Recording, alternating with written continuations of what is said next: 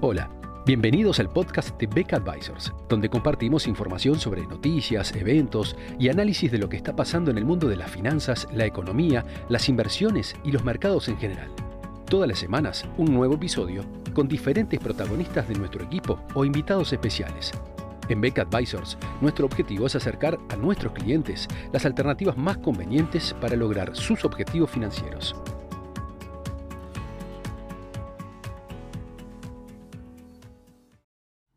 La combinación de temores sobre una nueva variante del coronavirus y sobre el curso futuro de la política monetaria en Estados Unidos han generado agitación en los mercados durante los últimos días. Si uno lo mira con respecto al Standard Poor's 500, el índice del mercado norteamericano, eh,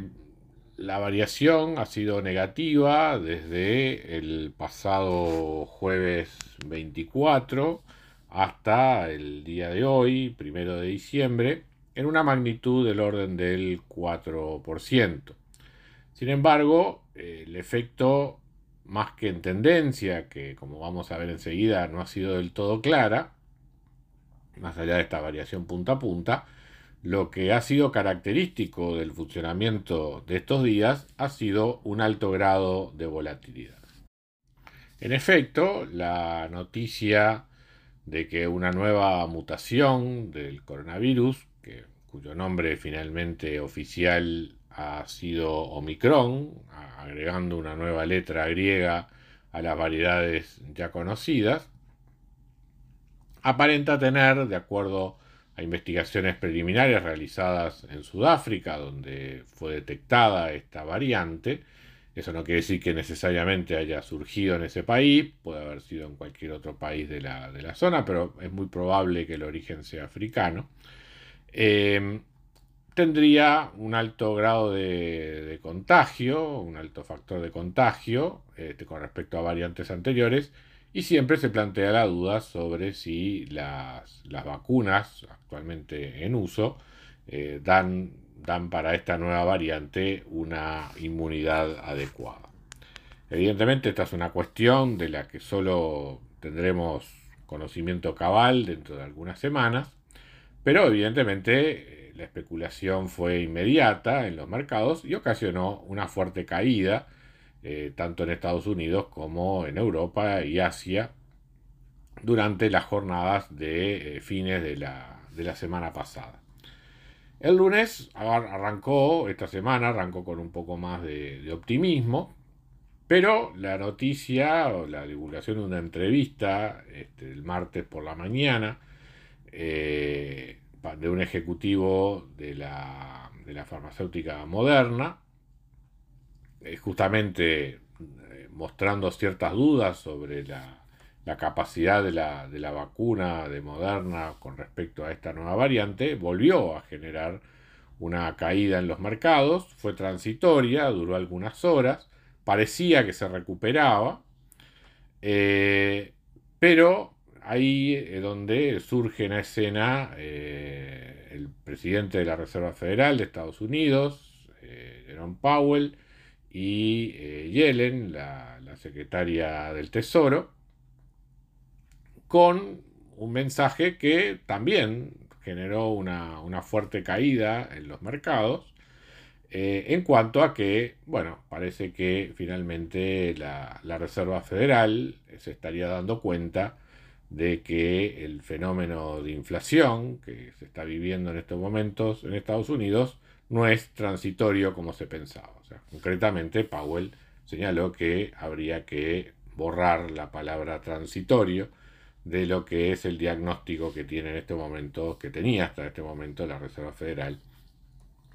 en cuanto a el proceso inflacionario que se vive en ese país. En buena hora, ¿verdad? O sea, cualquier libro de texto básico de economía hubiera mostrado básicamente esta misma conclusión, pero bueno, parece que la Reserva Federal de Estados Unidos ha tardado un tiempo en convencerse en cuanto a las causas y la naturaleza del proceso inflacionario que vive ese país.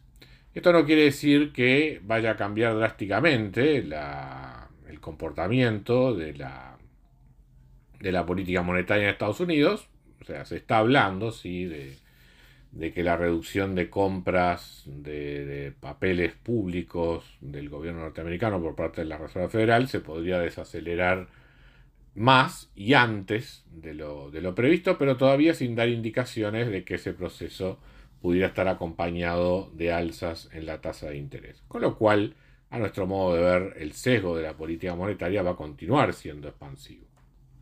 De todas maneras, este cambio de discurso eh, tomó por sorpresa aparentemente a, muchos agentes de mercado y eso generó que en la mitad de la jornada, o pasada la mitad de la jornada del día de ayer, eh, se diera una caída muy abrupta, este, con la cual también cerró el mercado.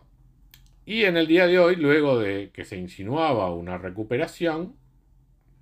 una vez asimilado el mercado, por el mercado la noticia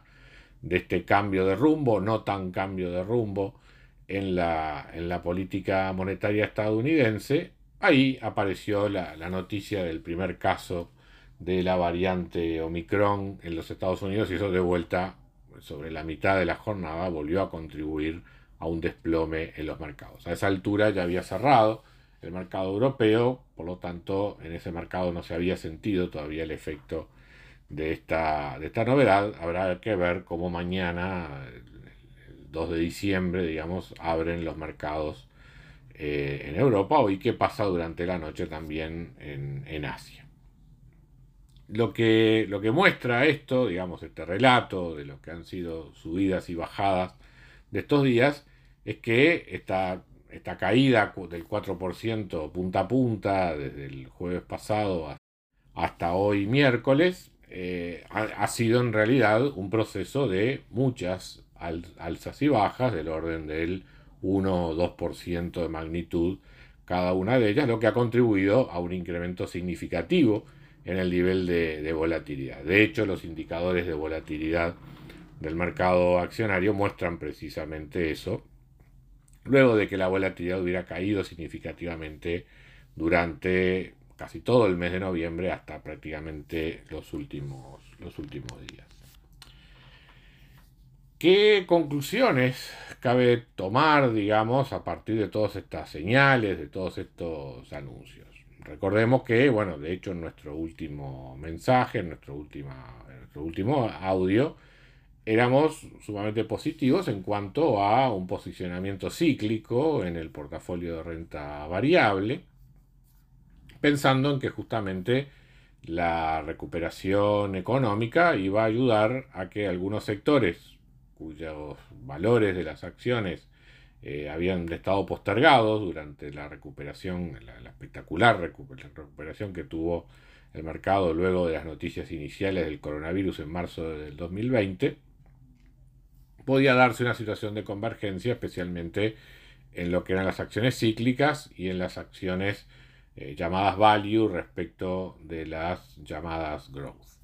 Eh, el, mayor efecto que hemos visto durante estos últimos días, el mayor efecto negativo, fue justamente sobre lo que habíamos pensado que eh, podía tener un, un panorama más positivo de aquí hacia adelante. Y lo mismo los commodities, a los cuales en este contexto de, inflación, que, ya hace un buen tiempo la veíamos como un problema persistente y fundamentalmente proveniente de demanda, eh, también veíamos un panorama favorable para los commodities en ese contexto, cosa que también se vieron golpeados ante esta novedad del coronavirus. Eh, justamente vale la pena señalar es que nuestro, nuestra evaluación de la situación actual no cambia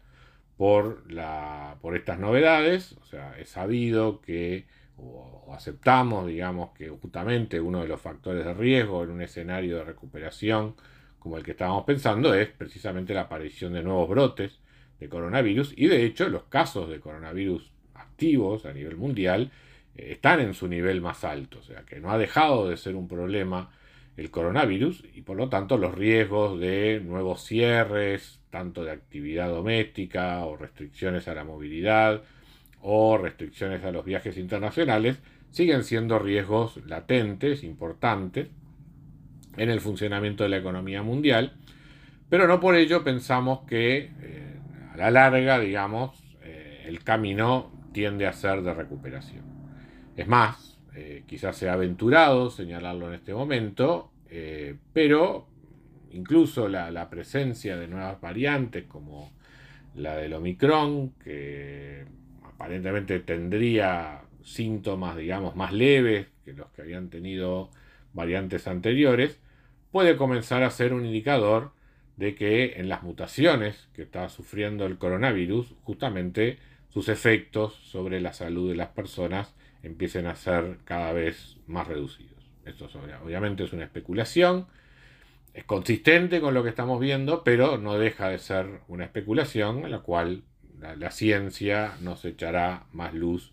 en las, en las próximas semanas. Pero no podemos descartar que justamente vamos entrando gradualmente en una fase donde eh, los efectos del coronavirus, si bien en cantidad son de, personas afectadas siguen siendo importantes, sus riesgos sobre los sistemas de salud y por lo tanto en sus repercusiones económicas empiezan a ser cada vez de menor entidad. Si eso es así, más allá de la volatilidad vista en estos días en el mercado, nuestro diagnóstico de fondo justamente sigue siendo el mismo que veníamos teniendo hasta ahora, es decir, eh, estamos en un proceso de recuperación cíclica y por lo tanto las acciones que eh, tienden a crecer, digamos, en la fase de recuperación del ciclo económico, tienen que ser las, más favorecidas en este contexto y lo mismo la demanda de commodities en un contexto donde los estímulos a la demanda agregada, tanto de la política fiscal como de la política monetaria, van a seguir, generando un entorno inflacionario. O sea que el objetivo, digamos, de esta, de esta nota ha sido